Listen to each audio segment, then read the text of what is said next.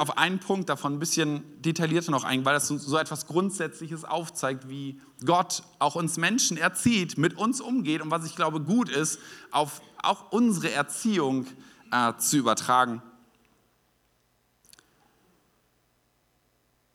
Ich glaube, Gottes Erziehungsansatz hat etwas damit zu tun, dass er zu Freiheit erzieht. So Gott hätte ja auch sagen können, weißt du was, ich setze euch in diesen Garten und ich schaffe einfach Menschen als kleine Roboter, die keine Entscheidungsfreiheit haben. Die machen einfach alles richtig. Gott hätte verhindern können, dass es irgendwie Leid auf dieser Welt gibt. Ja, der Preis dafür wäre gewesen, dass wir alle keine Entscheidungsfreiheit haben. Der Preis dafür wäre gewesen, dass wir uns nicht gegen ihn hätten entscheiden können. Aber Gott hat in sich diesen Wert von Freiheit. Ich möchte, dass du frei entscheiden kannst. Gott hätte ein Universum erschaffen können ohne Leid und die Bedingung wäre gewesen, dass wir einfach nur das Gute hätten tun können. So dass die alte Frage nach, warum gibt es eigentlich Leid? Warum lässt Gott das zu? Warum kann er nicht all das Leid irgendwie verhindern? Ja, weißt du was, dann müsste er all das Böse ausrotten und wo würde er enden? Bei dir und mir. Oder vielleicht würde er auch bei dir und mir anfangen. Dann hätten wir keine Wahlfreiheit. Freiheit bedeutet ja immer, dass ich die Option habe, zwischen mehreren Optionen, mindestens zwei Optionen auswählen zu können. Und warum möchte Gott Wahlfreiheit? Warum ist ihm das so ein Anliegen? Gott selbst sagt, dass er Liebe ist. Er liebt nicht nur, sondern er selbst ist die Liebe. So Liebe kann nur entstehen, wenn du die Freiheit hast. Du kannst niemanden zwingen, dich zu lieben. Das funktioniert nicht. Du kannst ihm an die Pistole auf die Brust setzen und sagen, du musst mich küssen. Das mag funktionieren. Du magst eine äußere Handlung hervorbringen, die jemand vollzieht, aber du wirst Liebe, die aus dem Herzen kommt, niemals erzwingen können. Sie kann nur aus Freiheit kommen. Deswegen gibt Gott den Menschen, gibt der Adam und Eva damals schon als auch uns heute, gibt er diese Wahlfreiheit. Du kannst dich für mich entscheiden, mich zu lieben, oder du kannst dich gegen mich entscheiden. Diese beiden Optionen haben wir in 1. Johannes 4, 18 heißt es. Und unsere Liebe kennt keine Angst, weil die vollkommene Liebe alle Angst vertreibt. Wer noch Angst hat, rechne mit Strafe und das zeigt, dass seine Liebe in uns noch nicht vollkommen ist. So wie erzieht Gott eigentlich uns Menschen und wie, je nach Alter, möchte ich eigentlich meine Kinder auch erziehen. Auf was zielt Gott ab? Ich habe euch mal eine kleine Übersicht mitgebracht. Ich glaube, es gibt zwei grundsätzlich verschiedene Dinge, wie wir erziehen können. Ich glaube, das eine hat etwas mit Wahlfreiheit und Konsequenz zu tun. Du kannst wählen, ob du dieses oder jenes jetzt mal, ob du jetzt dein Zimmer aufräumst und am Ende dafür das Taschengeld bekommst. Oder ich sage einfach, räum das Zimmer auf, komme, was wolle, Hauptsache ich behalte die Kontrolle. Ich kann, meinem Dreijährigen sage ich nicht, weißt du was, kannst ja aussuchen, ob du die Autobahn rennst oder nicht. Also ich glaube, soweit können wir alle differenzieren. Aber auf was wollen wir eigentlich Menschen hin entziehen? Dass sie in mein Muster hineinpassen, in mein Leben hineinpassen? Also mein Wille geschehe? Ich, ich kontrolliere dich soweit, dass du in mein System hineinpasst? Die Frage ist, ob ich damit Liebe und Beziehung in dem Herzen des anderen wecken kann. Oder einfach nur eine äußere Form, wo jemand halt das so lange tut, solange er muss, solange ich der Stärkere bin, aber spätestens mit 18, wenn ich ausziehe, ist die Beziehung gekattet und ich renne davor weg. Ich glaube, die, das hätten wir, wenn es um Kontrolle geht. Kontrolle heißt nicht, dass es keine Regeln geben würde, aber Kontrolle heißt, es muss alles so laufen, wie ich es will. Du musst in mein System hineinpassen. Weißt du was, das ist nicht Gottes Erziehungsansatz mit uns. Hätte er auch machen können. Er ist der Stärkere, oder? Er hätte uns überall reindrücken können, sagen, ihr müsst in mein System passen. Aber nein, er hat gesagt, ich möchte mit euch Beziehung, das ist das höchste Gut für ihn. Das ist sein Wunsch, mit uns in Beziehung zu sein. Und deswegen, allein aus dieser Logik, nimmt er Wahlfreiheit und Konsequenz. Ihr könnt wählen, ob ihr mich liebt, ob ihr meinen Geboten folgt und das tut. Und egal wie ihr euch entscheidet, es gibt Konsequenzen daraus. Das eine mag die Beziehung sein, das andere mag der Beziehungsabbruch sein. Aus Wahlfreiheit und Konsequenz, wenn wir Menschen so erziehen, passiert, dass sie eigenständige Entscheidungen treffen können und dass Beziehung bestehen bleibt. Und Beziehung ist Gottes höchstes Gut, das, was er mit uns immer will, Beziehung zu leben.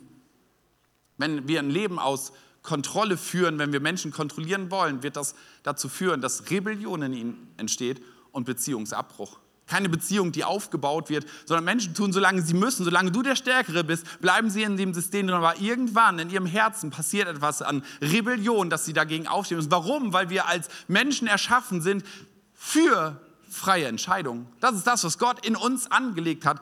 Freiheit. So wollte er die Menschen, dass sie sich frei entscheiden können für ihn oder gegen ihn. Und ich weiß nicht, wie du deine Kinder erziehen möchtest. Ich weiß nicht, welches Verhältnis du zu deinen Eltern hast, haben möchtest. Aber ist unser Ziel einfach, dass sie in unser System hineinpassen, mir wenig Arbeit machen, einfach bei mir gut mitlaufen? Hauptsache gehorchen? Oder baue ich auf Beziehung und ist mein Ansatz, Menschen zu beackern als eine Gabe, die am Ende des Tages in ihrem Leben stehen, eigenverantwortliche Entscheidungen treffen können und wo Beziehung das höchste Gut ist.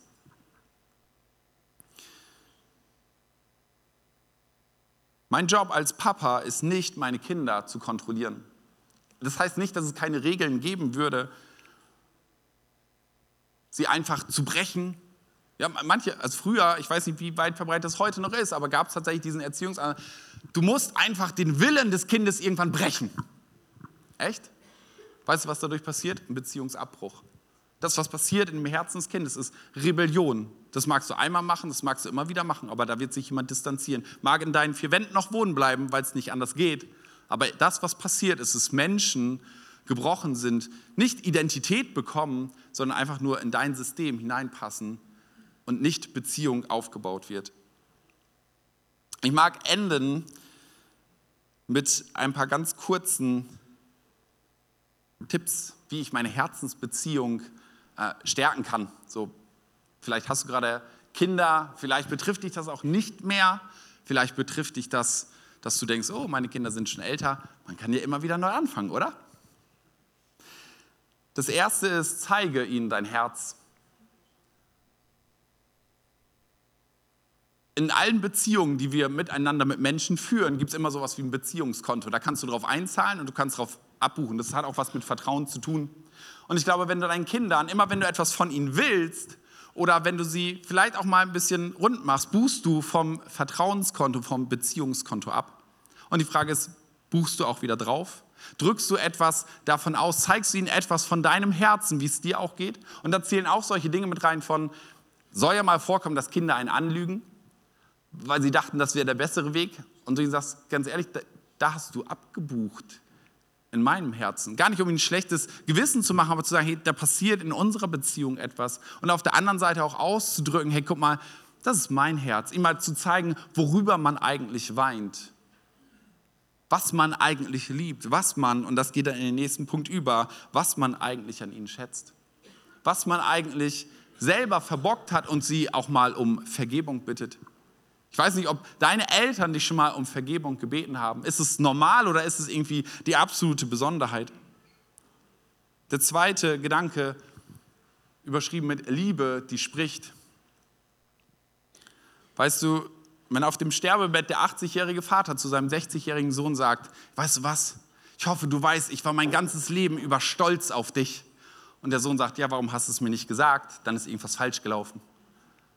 Sprich Identität in deine Kinder hinein, was sie für dich sind, wer sie sind, wer sie für Gott sind. Mach sie stark, indem Liebe muss gesprochen werden. Du magst auch, wenn, wenn Liebe nicht gesprochen wird, mag das irgendwo in deinem Herzen sein, ein Anliegen, aber es muss rauskommen, es muss Sprache finden, damit es in das Herz des anderen Menschen fällt. Feste gemeinsame Zeiten. Weißt du, in unserem Leben zeigt sich immer, was wichtig ist in unserem Terminkalender oder in unserer Zeitplanung. Weißt, ich könnte sagen, weißt du, Sport ist mir total wichtig. Und dann guckst du meinen Terminplaner und sagst Jürgen, echt? Und dann sage ich, ja, weißt du, ich brauche keinen extra Sporttermin. Das bin ich in sich sportlich. Das ist in mir angelegt. Dann wirst du sagen, ja, Jürgen, komm. Hm?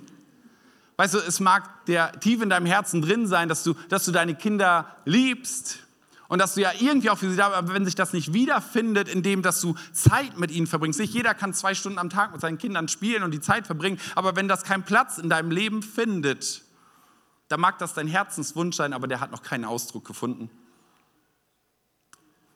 Es gibt Dinge, die sind dringend und die sind wichtig. Weißt du, Krebsvorsorge ist was Wichtiges, aber nicht dringend. Familienzeit ist nie dringend, aber ist wichtig.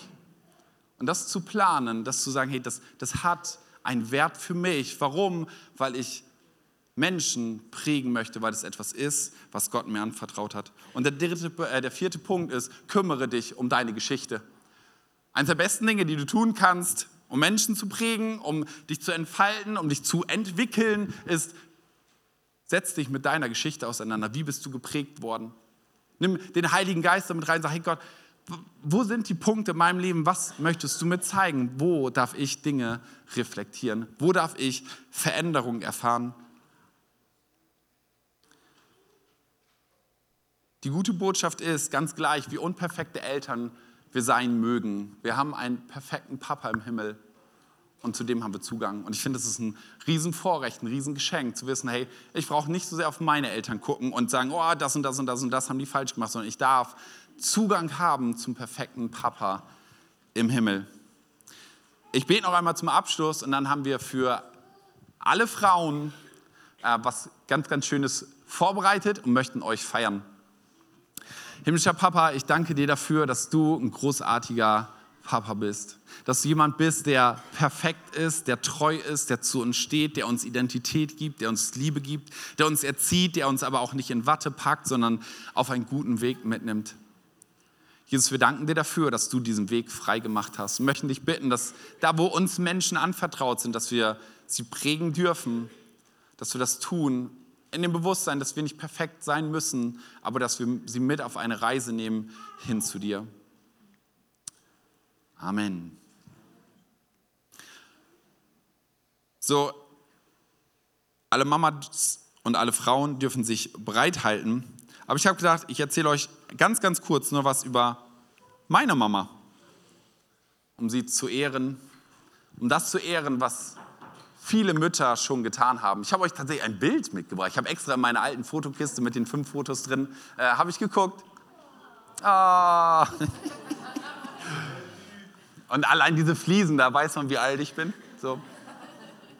Meine Mama hat äh, neben mir noch sechs Kinder. Und die ist ihr Leben lang irgendwie zu Hause geblieben, hat sich entschieden, irgendwie, okay, ich, ich nehme Zeit für meine Kinder, so das klassische Modell, könnte man fast sagen, Hausfrau zu sein.